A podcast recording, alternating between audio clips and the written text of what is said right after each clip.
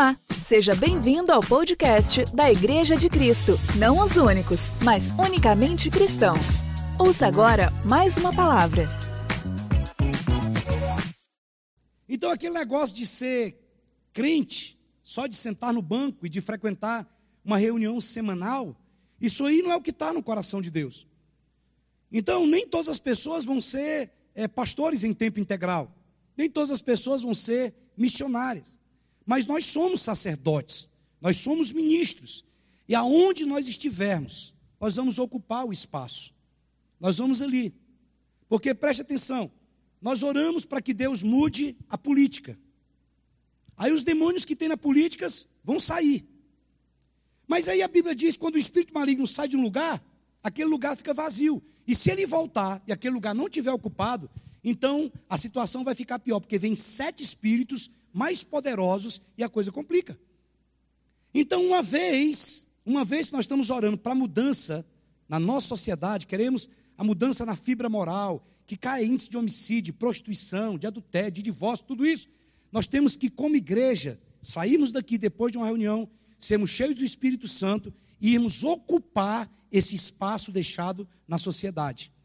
Então, ah, porque a cultura é do diabo, o diabo não tem nada, ele não cria nada, ele é um imitador tudo é de Deus. A questão é que gerações têm entregado isso nas mãos de Satanás. Não, porque a internet é do diabo. Tudo é do diabo se for mal usado. Se for usado de maneira correta, política, seja cultura. Irmãos, preste atenção o que estava acontecendo no Brasil. O Brasil estava sendo invadido por uma, por uma cultura, sabe, nas escolas, nas universidades, sabe, um negócio maligno completamente contrário à palavra de Deus, completamente contrário às Escrituras. E como nós temos, é, é, é, escutei uma pessoa falando isso ontem, em um evento que nós somos, o muçulmano ele sai do país dele, vai estudar em um país lá, é, é nos Estados Unidos, vai para a Inglaterra, ele fica lá 10 anos e ele volta muito mais muçulmano do que quando ele entrou lá. Mas é comprovado que quando um jovem ele sai da igreja, entra na faculdade, com três meses, ele está começando a duvidar da existência de Deus. Ele não tem uma identidade em Cristo. Ele começa a ouvir pessoas e conceitos e ele começa a duvidar de Deus. Ele começa a achar que as experiências são tudo frutos da imaginação. Ei, a palavra de Deus ela é viva, ela é eficaz.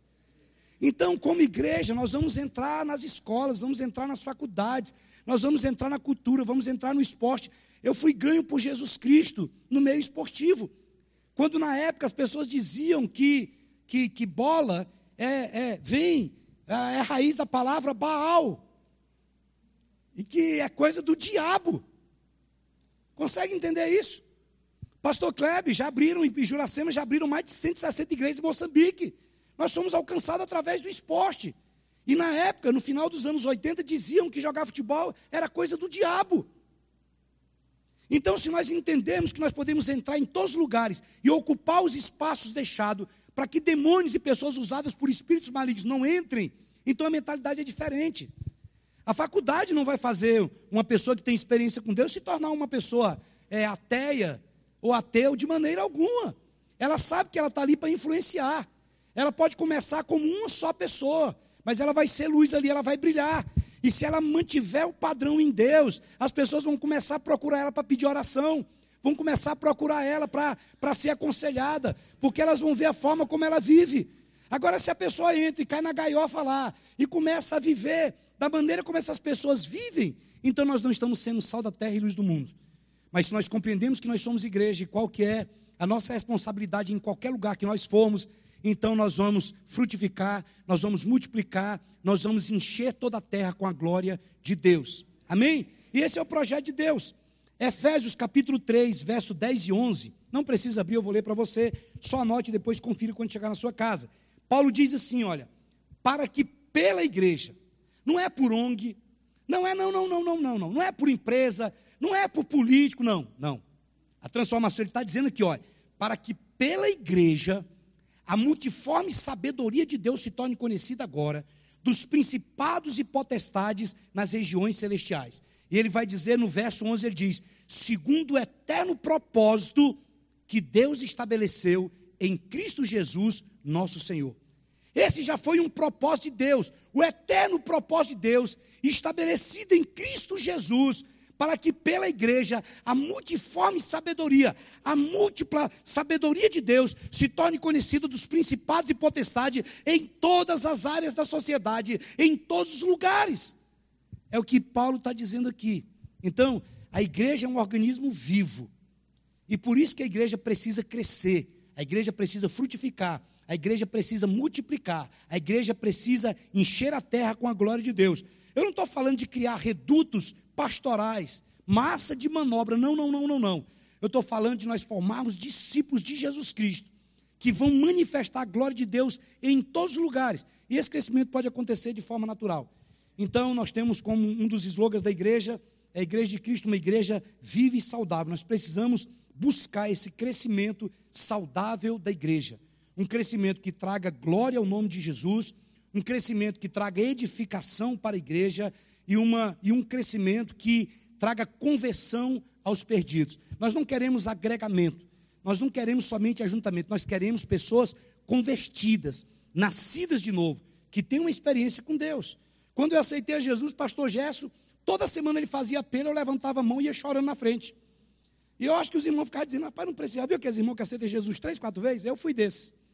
Toda vez que falava quem queria Jesus, eu falava assim, rapaz, eu quero Jesus. Toda vez eu ia na frente chorando. Me derramava, o pessoal devia, esse cara deve ser um poço de falsidade. Ou então o Espírito Santo deve estar tocando nele demais. Mas é porque eu sabia o tanto que eu era miserável. Não tinha envolvimento com droga, não tinha envolvimento com prostituição, me converti adolescente ainda, pela bondade e misericórdia de Deus. Mas tinha um vazio existencial dentro do meu coração, que todo ser humano tem. Às vezes as pessoas acham que somente é, usuário, pessoas. Não, não, não, não, não. A pessoa pode ser pobre, pode ser rica, pode ser culta, pode ser inculta. Benjamin Franklin fala que dentro de todo ser humano existe um vazio. E esse vazio ele tem o formato de Jesus Cristo. Então, é, é, hoje, às vezes, está tendo muito mais adesão do que conversão. E nós precisamos pregar o verdadeiro evangelho. Evangelho é as boas novas. Então, nós vamos pregar o evangelho para que as pessoas se convertam. E eu quero agora começar a mensagem. Abra sua Bíblia em Atos, capítulo 2.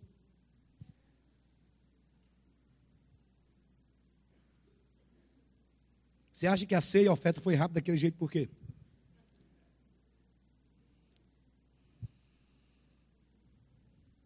Atos capítulo 2, gosto muito desse texto, para mim é uma das principais porções da Escritura.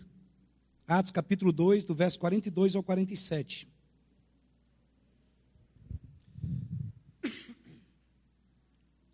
Está escrito assim: olha. E perseveravam na doutrina dos apóstolos e na comunhão, no parte do pão e nas orações. Em cada alma havia temor, e muitos prodígios e sinais eram feitos por intermédio dos apóstolos. Todos os que creram estavam juntos e tinham o quê? Tudo em comum. Vendiam as suas propriedades e bens, distribuindo o produto entre todos à medida que alguém tinha necessidade. Diariamente perseveravam unânimes no templo, partiam pão de casa em casa e tomava suas refeições com alegria e singeleza de coração. Verso 47. Louvando a Deus e contando com a simpatia de todo o povo. Enquanto isso, acrescentava-lhe o Senhor dia a dia os que iam sendo salvos. Olhe para a pessoa que está do seu lado, diga para ela: Eu sou igreja e você é igreja.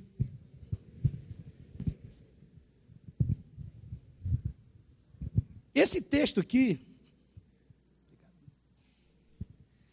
Às vezes nós, nós perguntamos, né, às vezes é, é, algumas pessoas, elas ficam perguntando, poxa pastor, mas qual que é a igreja certa? Porque tem uma igreja que fala só sobre missões, tem outra igreja que fala é, só sobre louvor, tem outra igreja que fala só sobre libertação, tem outra igreja que enfatiza isso, que enfatiza aquilo. E qual que é? Como é que eu vou saber qual que é a igreja correta? Irmãos, é palavra de Deus. O modelo, ele está na Bíblia, o modelo está aqui, ó a igreja primitiva. Jesus ele, ele, ele, ele não criou a igreja e deixou de qualquer jeito, não, ele deu coordenadas. Ele mostrou como é que uma igreja deveria funcionar. Uma igreja viva e uma igreja saudável, a forma como ela deveria funcionar. E, e aqui em Atos 42 tem praticamente todos os requisitos que uma igreja viva e saudável precisa. Entenda bem, você pode acrescentar aqui é, é, é, é nós já lemos já a grande comissão. E nós podemos acrescentar aqui o grande mandamento. São duas coisas. Então, uma igreja se lembre disso. Não estou falando de igreja só de estrutura física. Estou falando de nós. Isso aqui são características que nós devemos ter, tanto individualmente como coletivamente. Então nós precisamos encarnar isso aqui.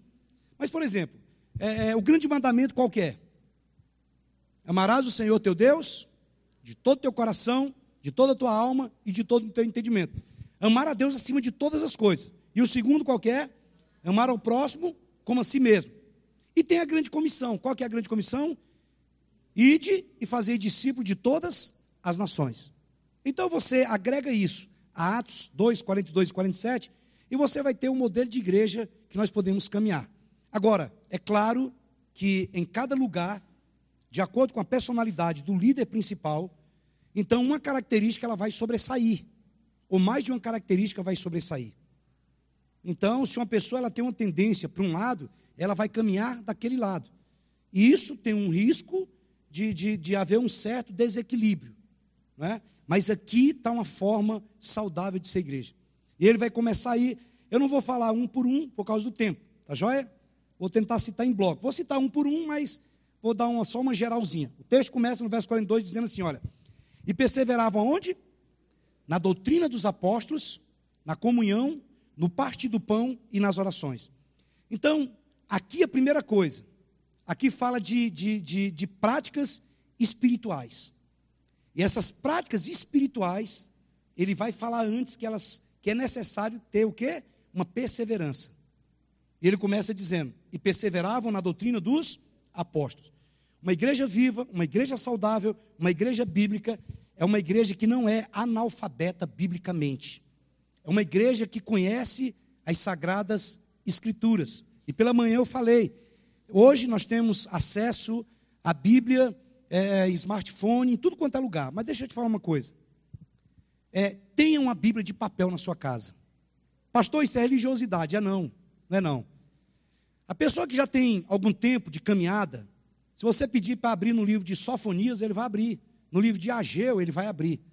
Mas uma pessoa que é nova convertida, que chegou na igreja há pouco tempo, e ela nunca pegou, se ela pegar um, uma Bíblia de papel, meu Deus, acho que ela, ela assusta ela, ela, ela, ela fica completamente perdida, ela não sabe a localização de nada. Então é importante que você tenha. Pode ter seu celular, não tem nada demais. A Bíblia de papel não é mais poderosa do que a Bíblia do celular, de maneira alguma. O que eu estou te falando é para você ter uma, uma visão, é, até mesmo onde estão, onde estão os livros. Então tudo isso é importante. Preste atenção. Ele começa dizendo: perseveravam na doutrina dos apóstolos. A doutrina dos apóstolos é a palavra de Deus. Uma igreja precisa conhecer a palavra de Deus, irmãos. Não tem como alguém, alguém ser convertido, já ter uma caminhada com Cristo e ele não ter lido a Bíblia pelo menos uma vez. Eu falo isso com muito carinho no coração. Por quê? Porque para você ler toda a Bíblia, você lê três capítulos ao dia e cinco capítulos no sábado e domingo, você lê a Bíblia em um ano. Isso aí você lê em pouco tempo. O Novo Testamento você pode escutar ele em, em, em 20 horas. Então, talvez, dependendo do local que você trabalha, se você colocar a Bíblia em áudio, você, em 20 horas, você escuta todo o Novo Testamento. E Paulo diz, em Romanos 10, 17, que a fé vem pelo ouvir. E ouvir o quê?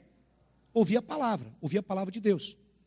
Hoje nós vivemos em um mundo que tem todo tipo de pregador, não é? Você vê uns caras aí na internet que os caras são pitbull. Quando você chega cara a cara, é um pintezinho. Mas na internet todo mundo vira pitbull, vira leão.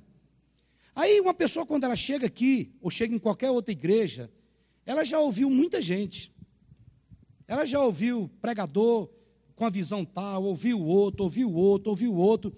E algumas pessoas, depende, eu aconselho as pessoas, meu irmão, não escute qualquer pessoa e não leia qualquer coisa. Porque isso vai trazer um, um vai dar um nó na sua cabeça. Às vezes a pessoa vem para o culto aqui, ela escutou fulano, escutou ciclano, escutou beltrano, aí o fulano fala disso, o outro fala daquilo, o outro rebate. Cada um tem seus argumentos, cada um tem, tem os seus frutos. Como é que nós vamos nos guardar disso? Conhecendo a palavra. Simples assim. Leia a Bíblia. Saulo, simples. Leia a Bíblia. Agora nós preferimos ficar escutando, irmãos, até mesmo a Bíblia de papel, quando você comprar, tem uma Bíblia sem comentários bíblicos. Tem uma Bíblia sem comentários bíblicos. Por quê? Porque tem muitos lugares aí que não existe Bíblia, as pessoas não têm condição. Então, elas precisam que o Espírito Santo revele a elas, mostre a elas o significado das Escrituras. E quando você pega uma Bíblia que tem comentário, é bom, bom demais. Eu tenho várias. Eu tenho do Shed, eu tenho Pentecostal. A Bíblia Pentecostal, quando se abre, ela começa a orar em línguas. Eu tenho tudo lá. É bom. Só que quando você vai ler, escute, você está lendo um livro lá da Bíblia. Aí você, primeira coisa que a pessoa faz, quando ela não entende, ela vai ver o comentário. Quando você vê o comentário, você já tirou a possibilidade do próprio Espírito Santo falar com você o que, que significa aquilo lá. Aí você já vai ter uma, uma tendência para interpretar de acordo com aquilo que você leu embaixo ou que você viu algum comentário no Google. Por isso é importante você, no seu tempo de leitura da palavra, você deixar que Deus fale com você. Porque a palavra é nova, você pode ler ela 300 vezes. Deus sempre vai trazer uma direção fresca para nós. Então, simples assim, irmãos. Você não tem que estar preocupado, ah, mas fulano. Não, não, não. Leia a Bíblia. E peça para o autor dela explicar o que está lá dentro.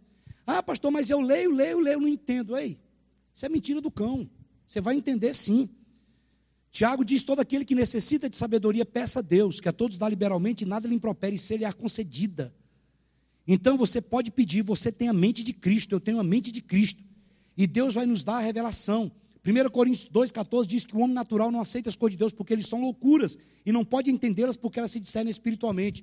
A Bíblia diz que quem vai entender a mente de Cristo? Nós que temos o Espírito de Cristo. Então, leia a palavra, escute. Você pode escutar pregações, você pode. Não estou indo contra isso. O que eu estou te dizendo é que a prioridade. Eu escuto pessoas que dizem: Não, esse ano eu já li dez livros. Você leu quantos da Bíblia? Não, não li nenhum ainda. Pois é, está errado. Eu não posso ler outras coisas. É, ah, eu estou lendo, porque senão vai ficar aquele negócio. Você vai começar a pegar, é, criar doutrinas em cima de livros que você está lendo com a visão que Deus deu para outra pessoa. Leia a palavra de Deus. Conheça a Bíblia. E você não vai ser enganado com nada. Então, esse contato com a palavra é extremamente importante. E ele vai dizer aqui: olha, então uma igreja que é viva e é saudável é uma igreja que as pessoas conhecem da palavra. Escute, não engula qualquer coisa que falem para você todo líder, todo pastor, ele tem a obrigação de explicar para a ovelha. A pessoa pode até não entender ou não querer entender. Mas se a pessoa vier me procurar a respeito de alguma coisa, eu, como líder, eu tenho que falar para ela, eu tenho que explicar para ela. E se eu não souber, eu tenho que ir aprender para poder explicar para ela. Então você não pode engolir tudo que as pessoas falam, seja aqui nessa igreja ou em qualquer lugar que você for. A Bíblia diz que nós temos que ser como os bereanos, que eles ouviam a palavra e depois eles iam consultar para ver se de fato aquilo que estava sendo pregado condizia com a palavra de Deus. Amém? Então você pode ler livros, eu não estou falando contra isso. Você pode escutar pregadores, pode fazer isso. Mas leia a Bíblia. Leia a Bíblia. Isso é uma pesquisa, tem uma pesquisa agora nos Estados Unidos. E eu não vou, não vou te afirmar é, é certinho os dados lá. Mas nessa pesquisa, é, várias pessoas falaram sobre isso, soltaram vídeos fala que se uma pessoa lê até três vezes por semana a Bíblia, não vai mudar nada na vida dela, ou quase nada. Mas se a pessoa lê pelo menos quatro vezes por semana a Bíblia, aí começa. O índice de depressão cai quase 40%, o índice de suicídio cai quase 80%. Aí vai falando tanto de coisas que vai caindo, divórcio, tudo. A partir de quatro vezes por semana que a pessoa lê a Bíblia, então a vida dela é totalmente transformada. E eu lembro da última que diz que a evangelização, a pessoa começa, ele diz que uma pessoa que lê a Bíblia, ela evangeliza 200 vezes mais. Porque toda vez que ela abrir a boca, ela vai falar da palavra, porque o coração dela está sendo cheio da palavra, e a palavra gera vida no nosso espírito. Então diz: perseverava na doutrina dos apóstolos e na comunhão. Nós vamos falar lá embaixo. Uma igreja precisa ter comunhão, irmãos. Uma igreja precisa ter contato. Uma igreja precisa ter aperto de mão, precisa ter abraço, precisa ter refeição junto. Nós vamos falar sobre isso mais à frente. É outra característica. E ele vai falar também do partir do pão. Partir do pão, eu creio, eu creio que o partir do pão aqui não está falando de comida simplesmente física, de comunhão. Por quê? Porque lá embaixo ele vai falar a respeito de comida. O partir do pão, se você pegar os textos na Bíblia que falam a respeito da ceia do Senhor, fala a respeito do partir do pão. Eu creio que uma igreja bíblica é uma igreja que entende o significado da ceia do Senhor. E a ceia do Senhor é exatamente momento de arrependimento, momento de reconciliação, momento de você entender os planos de Deus em Cristo Jesus, da nova aliança. A igreja tem que ter isso. Então, a ceia nunca foi para condenação. A ceia nunca foi para colocar alguém ali de, de, de, como é que diz o mistério? Você vai ficar de castigo, não. Disciplina. Você vai ficar é, dois meses sem tomar a ceia do Senhor. Não. A ceia do Senhor não é para condenação, é para absolvição. Ela é a celebração da graça. É a manifestação da bondade de Deus no Calvário. Então, a igreja bíblica é uma igreja que não é analfabeta biblicamente, é uma igreja que os membros têm contato um com o outro, que se preocupam, que tem uma comunhão intensa e verdadeira. É uma igreja que ela entende os princípios da ceia e é uma igreja que ora. É uma igreja que ora. Olha aqui para mim, eu falo isso com todo o temor do meu coração. O que tem faltado para nós, não é? Às vezes a gente acha que está tá, tá me faltando paz, tá me, não. O que está faltando é relacionamento com Deus. E às vezes que nós vamos nos relacionar com Deus, nós estamos muito mais preocupados em ter experiência com Deus do que ter um relacionamento com Ele. Às vezes pessoas fazem campanha porque querem um batismo no Espírito Santo, porque querem isso, querem aquilo, e não tem nada de errado nisso. Mas a primeira coisa pela qual eu vou orar é porque eu sei que eu preciso da oração. Isso é um princípio bíblico, isso é uma disciplina espiritual. Irmãos, qual que é o maior exemplo que nós temos de homem de Deus na terra? Jesus. E a Bíblia diz que Jesus ele estava ressuscitando mortos, Jesus estava em cruzadas evangelísticas que, meu Deus, era cego enxergando, aleijado andando, sabe a coisa acontecendo. A Bíblia diz o seguinte: e Jesus retirava-se para lugares o quê? Solitários, a fim de fazer o quê? A fim de orar. Oh, meu Deus. Jesus naquele nível de unção, de graça, ele saía para orar e nós nós vamos ver os discípulos constantemente, quando, quando aquele aleijado é, é, é, é curado lá no templo, lá na porta do templo Formosa, Pedro e João estavam indo para a oração, para um período de oração. O apóstolo Paulo ele vai constantemente pedir oração. Agora, irmãos, nós queremos ter um coração abrasado, um coração que queima, um coração que arde pelas coisas de Deus, mas deixa eu te falar algo: se nós não alimentarmos isso pela oração, nosso coração vai se distanciar de Deus nosso coração vai esfriar. Sabe, a oração ela incendeia, ela nos dá um coração abrasado, um coração que arde, um coração que queima, um coração que ama o Senhor. É alimento para o nosso espírito. A coisa é simples. Imagine se você comesse só uma vez por semana. Você vai comer só uma vez por semana. A Bíblia diz que nós somos espírito, alma e corpo. Nós alimentamos o nosso corpo todos os dias. A nossa alma nós alimentamos com tanto de coisa que nós é, vemos e escutamos. Mas, na maioria das vezes, para o nosso espírito recriado em Deus, nós damos um sanduíche frio domingo à noite. Só um sanduíchezinho.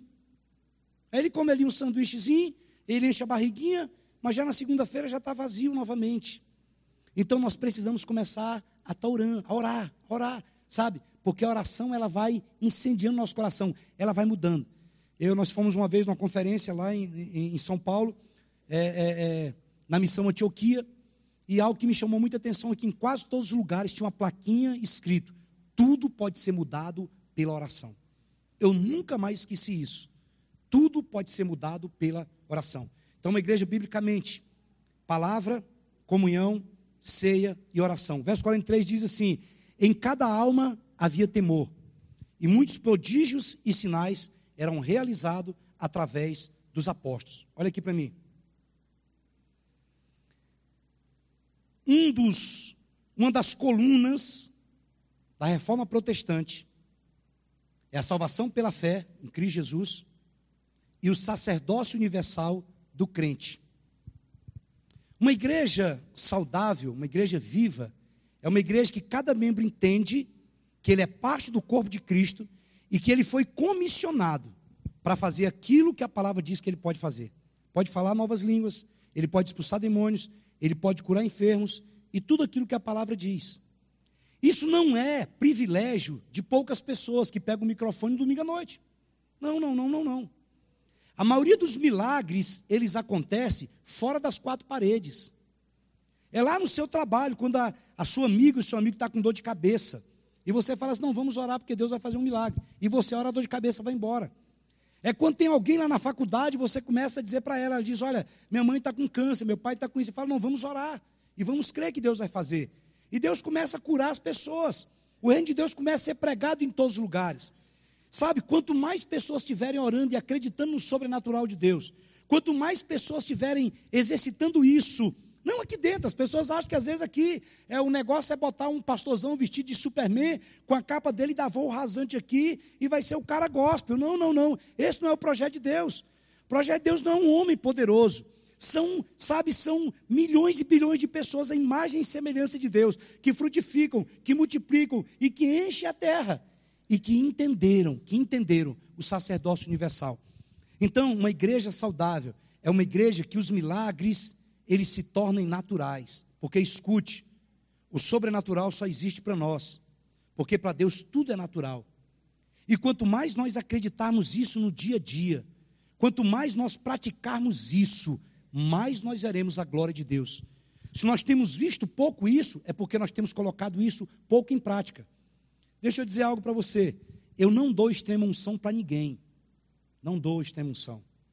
A pessoa pode estar ali já, sabe, no último suspiro. Eu dou para ela uma palavra de fé. Eu digo: olha, Jesus levou sobre si as nossas dores e enfermidades. E eu creio, pela fé, que Jesus Cristo pode te curar. Eu não vou ser irresponsável e falar para a pessoa: não, você está curado para ficar. Não, não faço esse tipo de coisa. Eu não faço. Porque quando a evidência vier, ela vai manifestar. E os médicos podem respaldar isso lá, comprovando. Mas eu vou dizer até o último instante. Ah, mas oramos para o fulano não foi curado. Rapaz, eu não vou contar o que não deu certo. Eu vou contar o que funcionou. Eu vou contar o que a palavra diz. As coisas que eu não entendo, quando eu chegar no céu, eu converso com o papai do céu e ele vai me explicar com certeza. Porque a culpa nunca é dele. Sempre é nós que não estamos entendendo. Então, a nossa igreja, irmãos, os prodígios, os sinais, o sobrenatural, a profecia, a palavra de conhecimento, essas coisas, elas precisam acontecer. E não precisa acontecer, sabe, aquele negócio, cada um faz de um jeito. Você tem que levantar e gritar e fazer aquele estrago. Não, não, não. Você pode chegar e dizer: Olha, eu sinto no meu espírito que Deus está fazendo isso, isso, isso, caladinho com ela. O que muda é só o teatro, é só a forma como foi entregue, mas o espírito é o mesmo. Consegue entender? Você pode estar andando na rua e Deus te dá uma palavra de conhecimento, Deus te dá uma revelação sobre alguém. E você pode chegar sem prezar engrossar a voz, sem prezar mudar a tonalidade e dizer aquilo que Deus está imprimindo no seu espírito. Olha, eu tive um sentimento a respeito disso. E Deus vai fazer. Deus vai fazer. Mas uma igreja bíblica é uma igreja que existe, existem os sinais, e os prodígios e os milagres. O verso 44 dá outra característica de uma igreja saudável e viva. Uma igreja família, a Bíblia diz que todos creram estavam quê? E estavam juntos e tinham tudo em comum. Escute, é imprescindível unidade. Unidade, tem que haver unidade. Visão mais visão é igual a divisão. Simples assim. Jesus diz que se uma casa e um reino tiver dividido entre si, ele não subsiste. Então, é, é Deus deu uma característica diferente para cada igreja. Nós lemos aqui aquele texto de Paulo dizendo que pela multiforme sabedoria de Deus, a multiforme sabedoria de Deus vai fazer igrejas diferentes. Igrejas que vai aqui, olha, vai alcançar um tipo de pessoa aqui, outra igreja que vai alcançar outro tipo de pessoa aqui, outra igreja que vai alcançar outro tipo de pessoa aqui, outra igreja. Agora é imprescindível o seguinte: uma vez que nós fazemos parte de um corpo, nós temos que estar em unidade. Nós temos que, que que, que nos ajustar em cima daquilo que Deus nos deu. Escute, existe um digital do polegar de Deus para cada ministério. E aonde Deus coloca as pessoas é porque há uma identificação. Há uma identificação.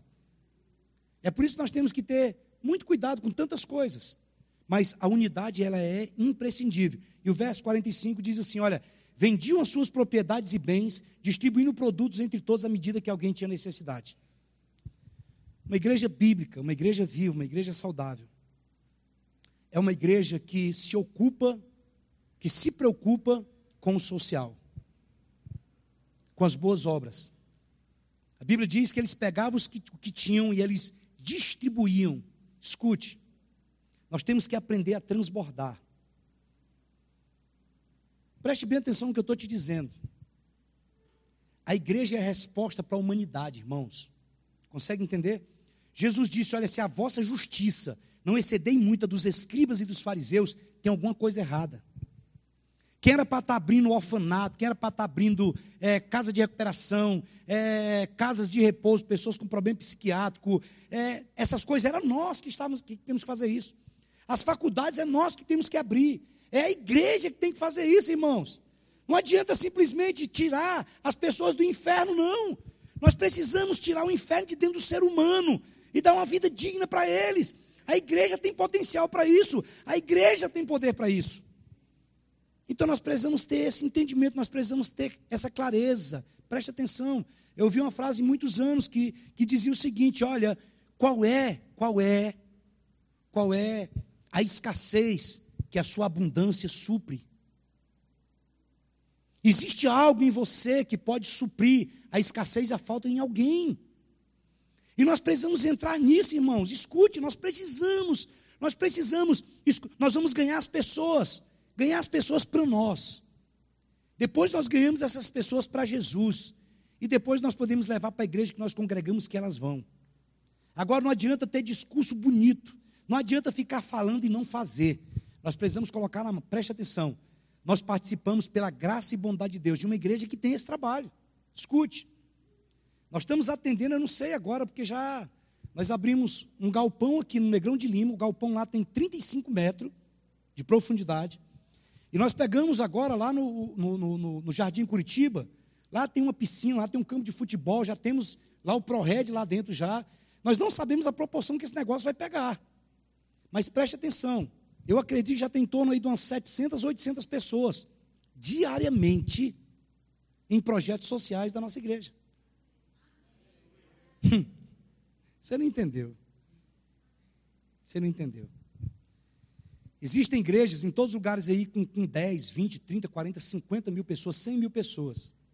Que o projeto social deles é com 20, 30 pessoas. E eles têm abundância para suprir uma escassez muito maior. Dentro daquilo que Deus tem nos dado, nós atendemos quase que diariamente centenas e centenas e centenas e centenas de pessoas.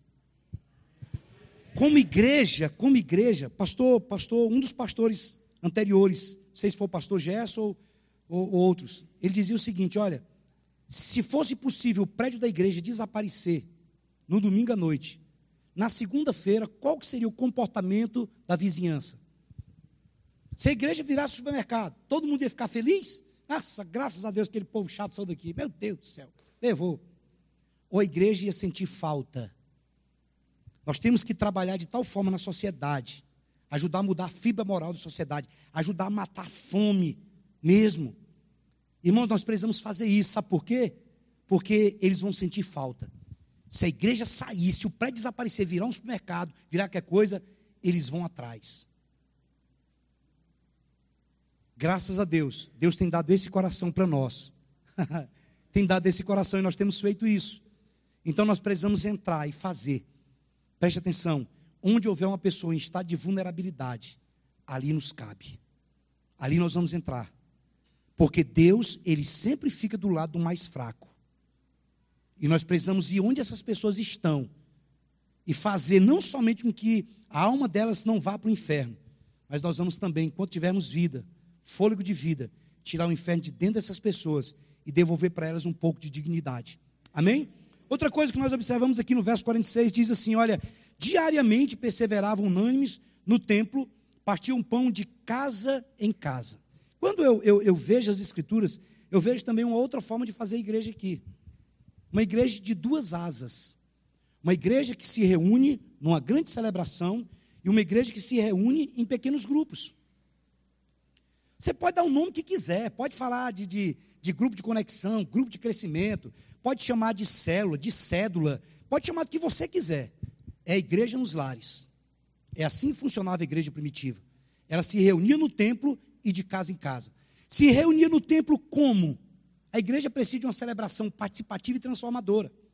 Nós temos que proporcionar o melhor, nós queremos fazer isso, aqui e em todos os outros quartos.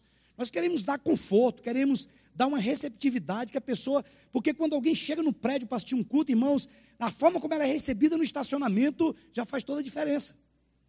Já faz toda a diferença. Se ela chega lá no São Carlos, tem dia que nós damos até Coca-Cola. Você acredita num negócio desse? Aí para enganar um menino lá, a gente faz, tem um dia que a gente faz chá. Aí eles vão achando que é coca é chá, e eles, ah, aí sai. Aí quando eles esquecem um pouquinho, te mete Coca-Cola. É suco de laranja, é cafezinho. Aí o pessoal fala assim, rapaz, esse pastor aqui deve estar tá querendo alguma coisa, porque toda vez tem chá, tem água saborizada. Não, não sei, esse negócio aqui é isso mesmo, nós queremos ganhar as pessoas. Porque quando você vai fazer um exame de sangue, tem gente que quer doar sangue todo dia. Porque vai lá e tem pão de queijo, tem um biscoito, tem um cafezinho. Quando você chega em qualquer lugar e você é bem atendido, tem um clima gostoso, tem, sabe, é, lá, é porque lá é muito grande, mas lá até aquele cheirinho de, de shopping center, eu, eu, gosto de bater lá, eu saio batendo. Você viu quando você vai no shopping, você entra numa loja daquela, dá vontade de você morar lá, você fala, meu Deus do céu, eu vou mudar para cá, porque, é, é, irmãos, é isso, sabe?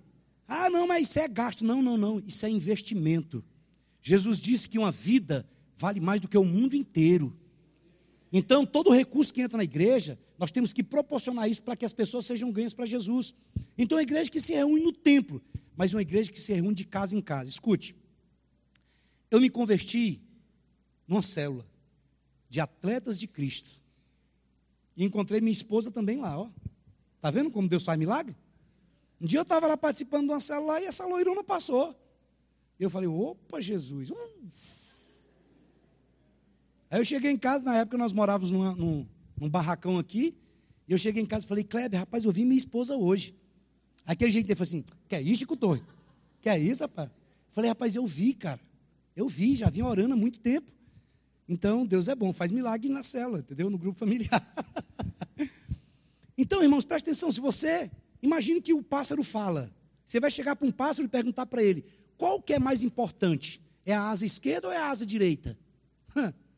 Pergunte para um piloto no avião, ei, qual, qual é a asa que você quer voar? Sem a esquerda ou sem a direita? É a mesma coisa. O que, que é mais importante? É uma célula? É um grupo pequeno? É a igreja nos lares? Ou é a celebração? As duas têm o mesmo peso. Porque era como a igreja primitiva trabalhava. Pelo menos em cinco cartas de Paulo, do apóstolo Paulo, ele fala sobre a igreja nos lares. Diretamente. Indiretamente, tem várias porções das escrituras que falam a respeito disso. Mas o modelo da igreja primitiva era esse. E por que que de, de, casa em casa, a igreja que se reúne nas casas é uma bênção? Irmãos, olha, eu poderia te falar aqui tantas coisas. Tanta coisa que um grupo pequeno fez. Mas olha, primeira coisa, um grupo na casa, ele é, é uma bênção para consolidar as pessoas.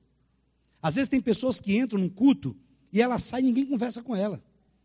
Porque é, é, é um negócio que tinha que ser estabelecido na igreja. Não pode conversar com um crente nos primeiros cinco minutos.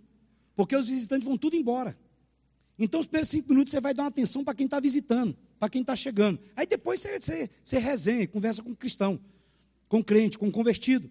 Mas para consolidar, na célula, na célula, a pessoa, ela não é número. É uma pessoa que ela vai fazer amizade. Para uma pessoa ficar numa igreja, isso é estatística. Ela tem que fazer pelo menos de duas a três amizades. E a pessoa, quando vai na célula, ela é facilmente consolidada. Por quê? Porque as pessoas começam a conversar. Quando ela chega aqui, a pessoa chega, aí já apresenta, ó, oh, Edvaldo, você aqui é um amigo meu que está aí na cela, ó, aquele lá é o seu Sebastião, aquele lá é o Genésio, aquele lá é o Saulinho, e tal, e pá. E já começa a entrosar a pessoa, consolida a pessoa. A pessoa chega, as pessoas da cela, presta atenção, elas, elas, elas automaticamente elas começam a sentar junto. Começam a sentar junto.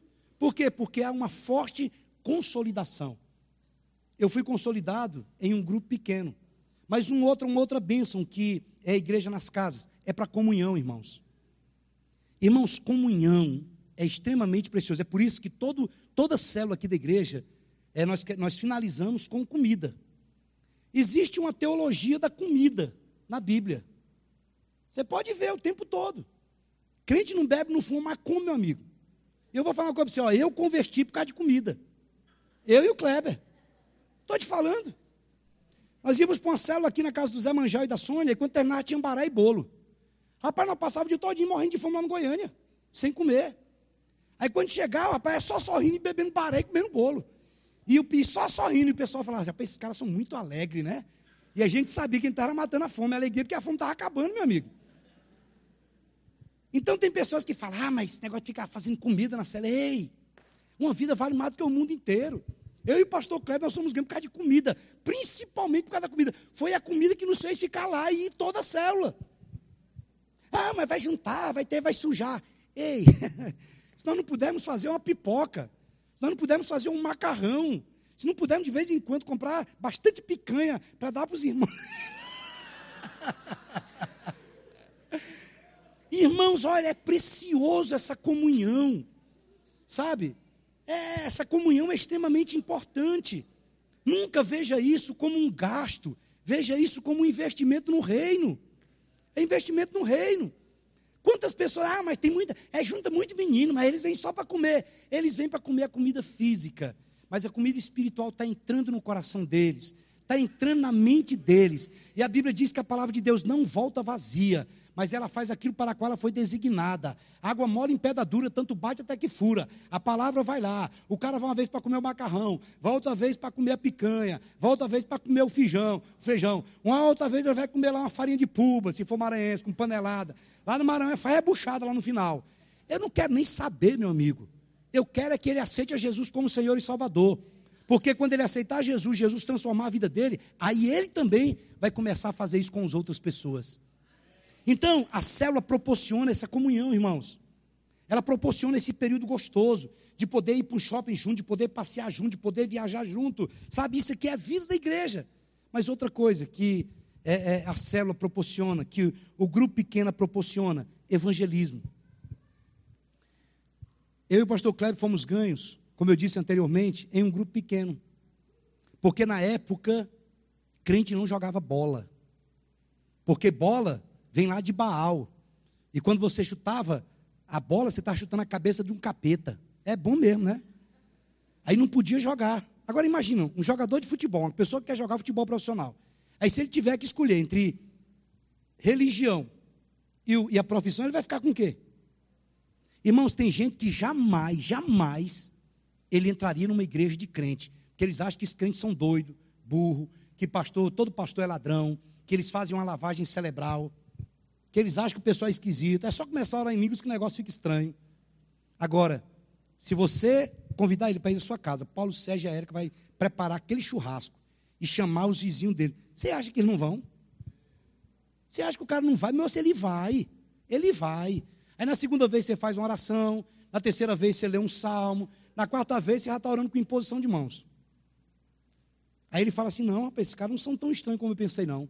Aí você convida para vir num, num, num, culto na igreja, ele vem, ele já está desarmado, porque ele viu que você não é aquele bicho de sete cabeças, ganhou confiança. Irmãos, preste atenção aqui no que eu vou fazer. Quantos aqui que tem aqui que aceitaram Jesus numa grande cruzada evangelística? Levanta a mão, deixa eu ver se tem alguma pessoa.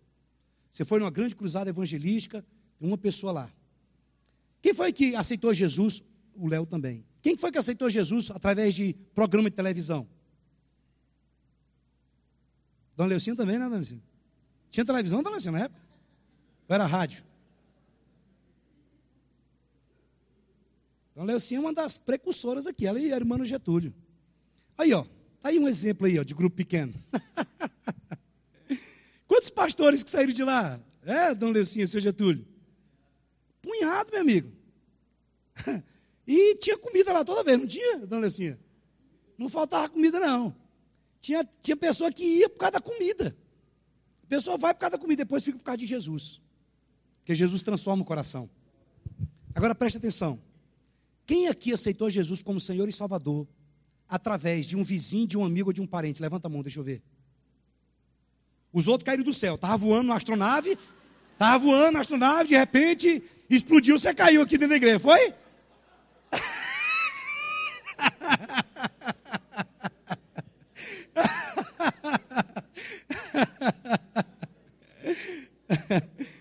Mas vocês viram que a maioria.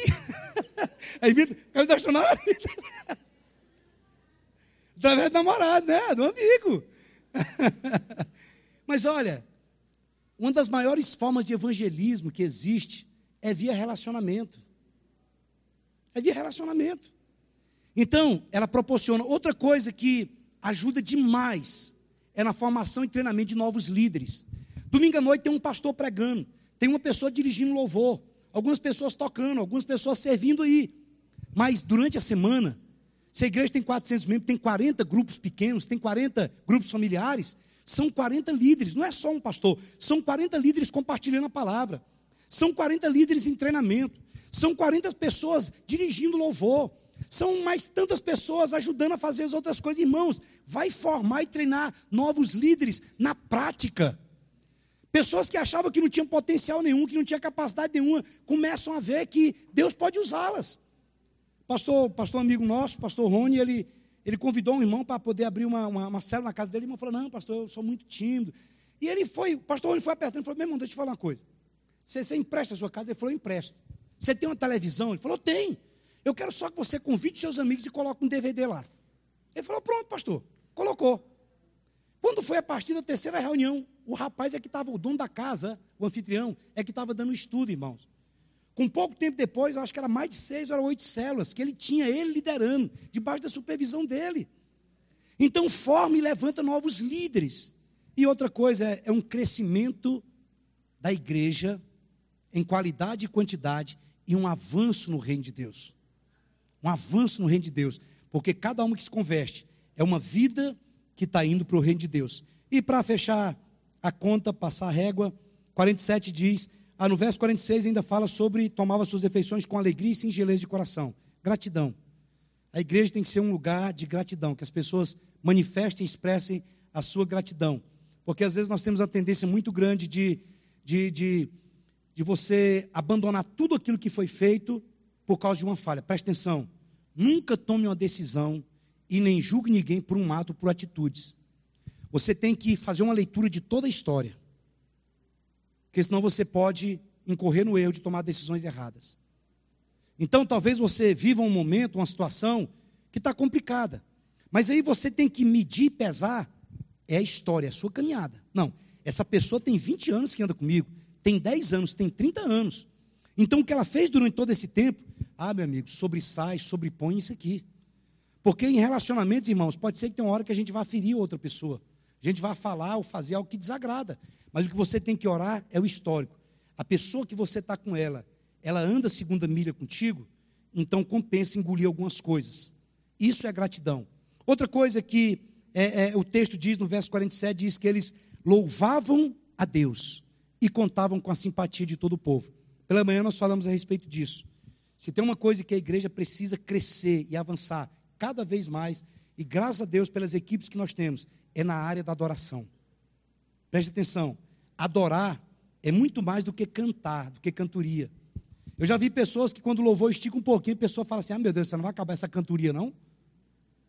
Meu irmão, adoração não é porque Deus tem problema de baixa estima e tem que ficar um bocado de gente falando que Ele é santo, santo, santo e lindo, lindo, lindo, não. Adoração é para nós nos colocarmos no nosso lugar de criatura e saber que Ele é o Criador, que Ele é o Senhor. Adoração significa prostrar-se aos pés e beijar os pés. Então, às vezes, tem pessoas que, às vezes, nem faz questão de chegar no horário. Porque ela fala assim, não, agora vai ser o período de louvor mesmo. Vamos chegar mais tarde um pouquinho, porque aí já, a gente já chega na ceia já.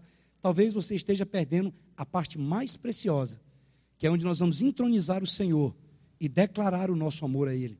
Há uma diferença entre louvar e adorar. Existe uma diferença, isso é como um namoro, noivado e casamento. Adoração é um nível de profundidade, onde você não tem mais nem palavra para expressar aquilo que está no seu coração. Aí somente as lágrimas rolam, porque palavras não conseguem expressar o que está acontecendo dentro de você. Isso é ter uma, um deslumbre, mesmo que por relâmpagos, por milésimo de segundo, dentro do nosso espírito. Então, uma igreja que adora, que conta com a simpatia de todo o povo. Então, a Bíblia diz que eles fazem o quê? Que o Senhor acrescentava dia a dia os que iam sendo salvos. Quantos podem dizer amém? Gostou? Então acesse nossas redes sociais e compartilhe arroba Fama e canal do YouTube Igreja de Cristo Fama.